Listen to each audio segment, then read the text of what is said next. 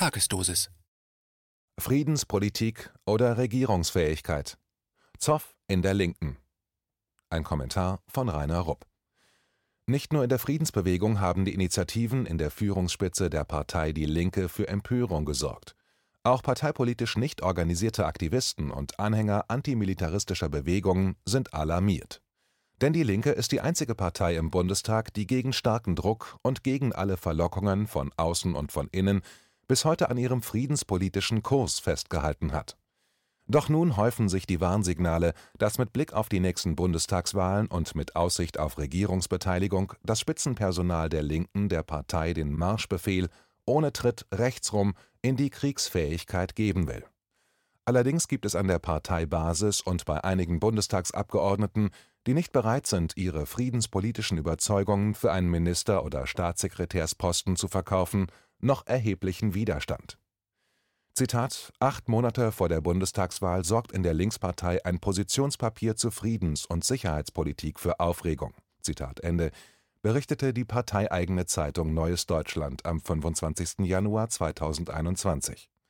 Der Autor des Papiers ist kein geringerer als Matthias Höhn, sicherheitspolitischer Sprecher der Linksfraktion. In dem von ihm zur Diskussion gestellten Papier skizziert Höhn ein ganz neues außen- und sicherheitspolitisches Programm, mit dem sich die Linke stromlinienförmig an die SPD mit ihren langjährigen imperialistischen Kriegserfahrungen in Regierungsverantwortung und an die kriegsgeilen Grünen anpassen kann. Als die grüne Fraktionsvorsitzende Katrin Göring-Eckardt jüngst auf dem Parteitag erklärte, Zitat, die Grünen waren noch nie eine pazifistische Partei, Zitat Ende, hat sie wenigstens einmal die Wahrheit gesagt. Besonders alarmierend ist, dass eine starke Fraktion innerhalb der Grünen öffentlich über militärische Interventionen nachdenkt, mit oder ohne UNO-Mandat anderen Ländern mit Gewalt ihre grünen ökologischen Vorstellungen aufzuzwingen. Da befindet sich der linke Matthias Höhn mit seinem neuen außen- und sicherheitspolitischen Programm in bester Gesellschaft. Zusammenfassend kann man sagen, dass der Höhn in seinem Papier recht geschickt mit politischen Taschenspielertricks operiert, was einen an den bösen Witz erinnert, wie merkt man, wenn ein Politiker lügt? Antwort: Wenn sich seine Lippen bewegen. In der Einführung zu seinem Diskussionspapier zwecks Kriegsbefähigung linker Sicherheitspolitik singt Höhn ein hohes Lied auf die festen Säulen, auf denen der Friedenswillen der Partei ruht, nämlich auf ihr Zitat beharrliches Nein zu Kriegseinsätzen der Bundeswehr, Nein zu immer größeren Verteidigungshaushalten, Nein zum weltweiten scheinbar ungebremsten Geschäft mit Waffen und Rüstungsgütern. Zitat Ende. Und dann kommt sofort der Schlenker, mit dem genau diese Pfeiler, auf denen der Friedenswille der Partei ruht, untergraben werden. Dazu arbeitet Höhn mit den gängigen Argumenten aus der Trickkiste der neoliberalen Großdeutschen, die darauf brennen, notfalls mit militärischen Mitteln rund um die Welt Verantwortung zu übernehmen, angeblich um Demokratie und Menschenrechte zu schützen, aber tatsächlich um sich Rohstoffe und Marktzugänge zu sichern.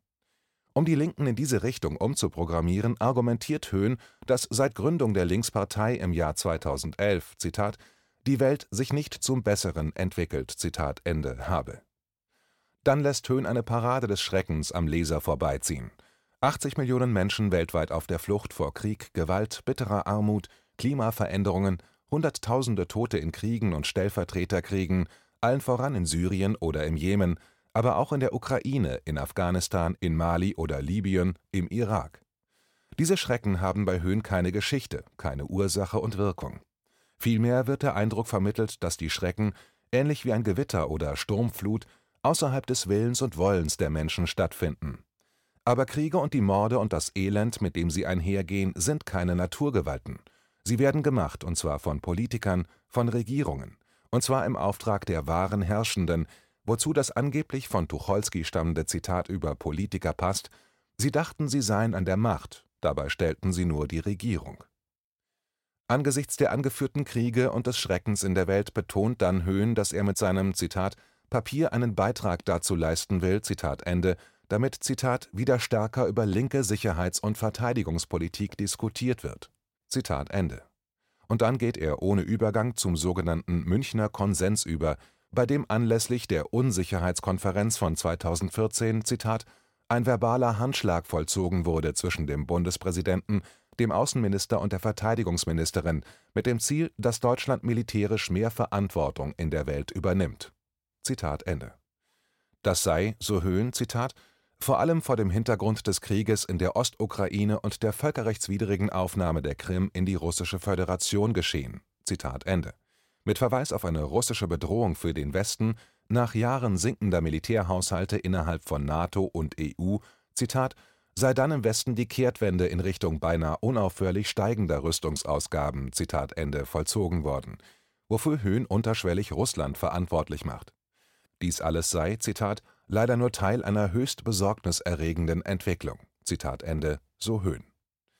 Die Tatsache, dass für diese besorgniserregende Entwicklung in der Ukraine der damalige Bundespräsident Gauck als alter Kriegstreiber gemeinsam mit seiner Gesinnungsfreundin im Verteidigungsministerium, Frau von der Leyen, und dem SPD-Außenminister Steinmeier maßgeblich verantwortlich waren und sind, wird von dem linken Sicherheitsexperten Höhn einfach unter den Tisch fallen gelassen.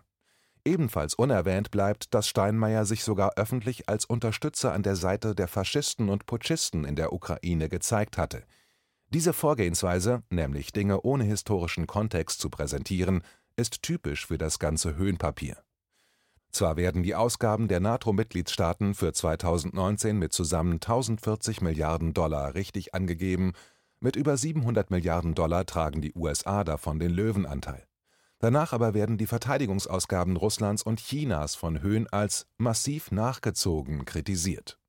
Denn Russland habe zum Beispiel seinen Etat von 2010 bis 2016 um über 50 Prozent auf 79 Milliarden Dollar vergrößert, wenn der auch aus wirtschaftlichen Gründen inzwischen wieder um über 10 Prozent reduziert worden sei. Auch bei China verweist Höhn eifrig darauf, dass das Wachstum der Verteidigungsausgaben viel höher liegt als in der NATO. Zitat China hat seine Militärausgaben seit 2010 auf zuletzt 266 Milliarden Dollar nahezu verdoppelt. Zitat Ende, heißt es im Höhnpapier.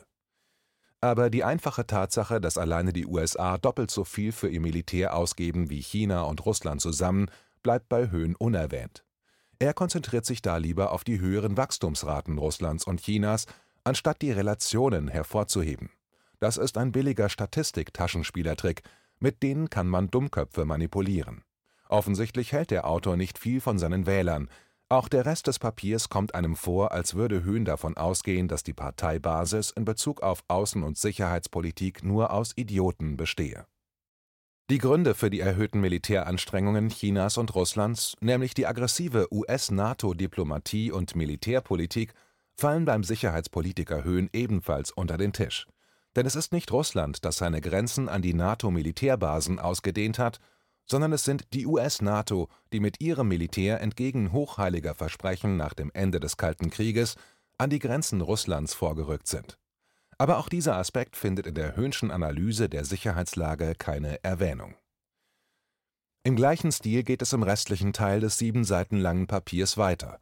So sind laut Höhn Völkerrecht und Multilateralismus zunehmend unter Druck geraten – Wichtige Pfeiler internationaler Rüstungskontrolle seien ins Wanken gekommen oder bereits eingerissen worden. Egal ob es um die US-Aufkündigung des INF-Vertrages geht oder um das von Washington herbeigeführte Ende der Open-Sky-Rüstungskontrollflüge, für Höhn sind hier beide Seiten gleichermaßen schuld. Letztlich geht es Höhn darum, Zitat, jenseits ausgedienter Freund-Feind-Bilder, Zitat Ende, die Partei zu einem Umdenken bei ihren friedenspolitischen Grundprinzipien zu drängen.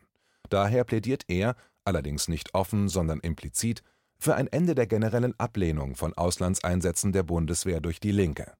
Gegen Ende seines Papiers im Kapitel 5 mit dem Titel 5 Gewaltmonopol der Vereinten Nationen durchsetzen gibt Höhn ein rhetorisch gelungenes Bekenntnis zur Charta der Vereinten Nationen ab, nur um anschließend unter Berufung auf eben dieses in der UNO-Charta verankerte Gewaltverbot die Linke anzuspornen, UNO-genehmigten Bundeswehreinsätzen in Zukunft zuzustimmen Höhn argumentiert demagogisch geschickt nach dem Motto: Wir sind alle gegen Gewalt, aber um Gewalt zu verhindern, müssen wir zuerst Gewalt anwenden.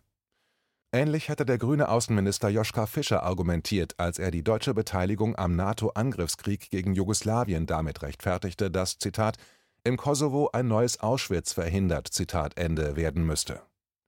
Hier nun Höhen im O-Ton Zitat aber die Mütter und Väter der Charta wussten auch, dass es allein bei einer solchen Verpflichtung (keine Gewalt) nicht bleiben konnte. Es brauchte klare Regeln für den Fall von drohenden oder ausgebrochenen militärischen bzw. bewaffneten Konflikten.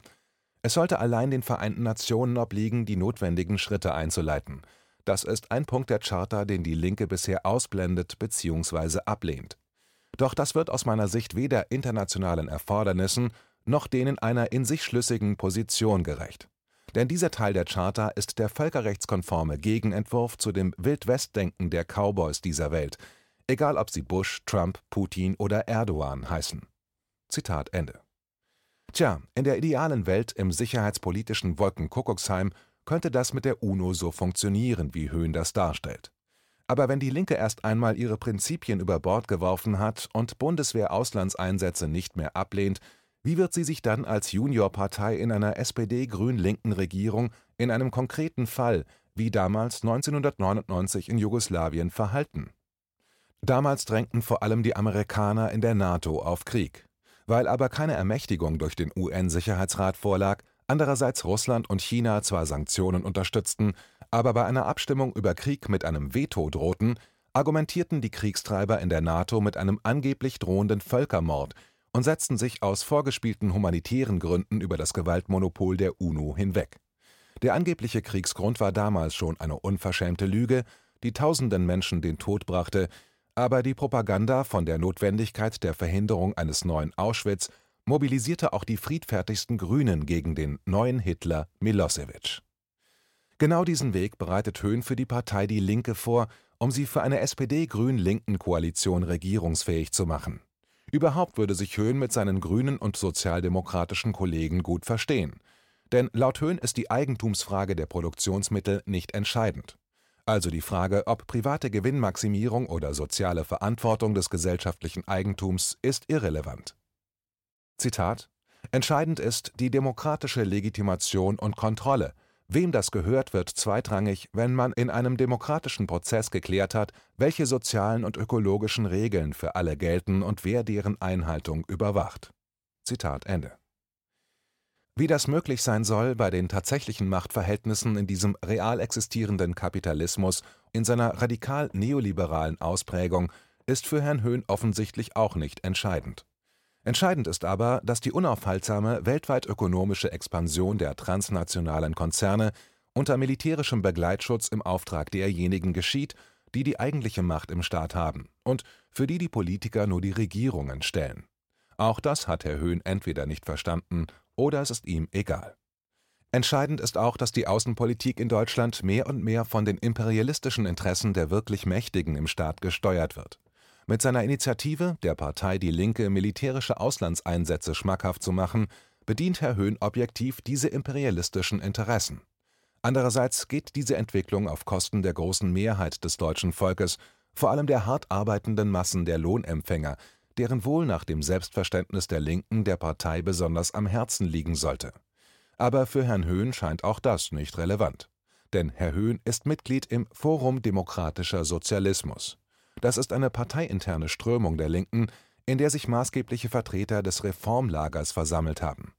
Zu dieser Strömung gehört offensichtlich auch eine ambivalente Haltung gegenüber dem Kapitalismus. Hier nochmals Höhen im O-Ton. Zitat: Der Kapitalismus gehört völlig zu Recht kritisiert.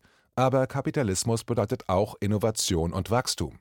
Wenn linke Politik attraktiv sein will, darf sie die Welt nicht in rosaroten Farben malen. Dafür haben wir eine zu enorme soziale Spaltung. Aber wir müssen auch die Potenziale sehen, denn an diesen soll ja unser gesellschaftlicher Reformprozess anknüpfen. Zitat Ende. Die neoliberalen linken Reformen der SPD lassen grüßen. Vor einigen Jahren hatte ich eine zwölf Jahre alte Schülerin gefragt, was sie unter dem Begriff Reformen versteht. Die Antwort des klugen Kindes lautete wahrheitsgetreu, wenn man den Leuten was wegnimmt.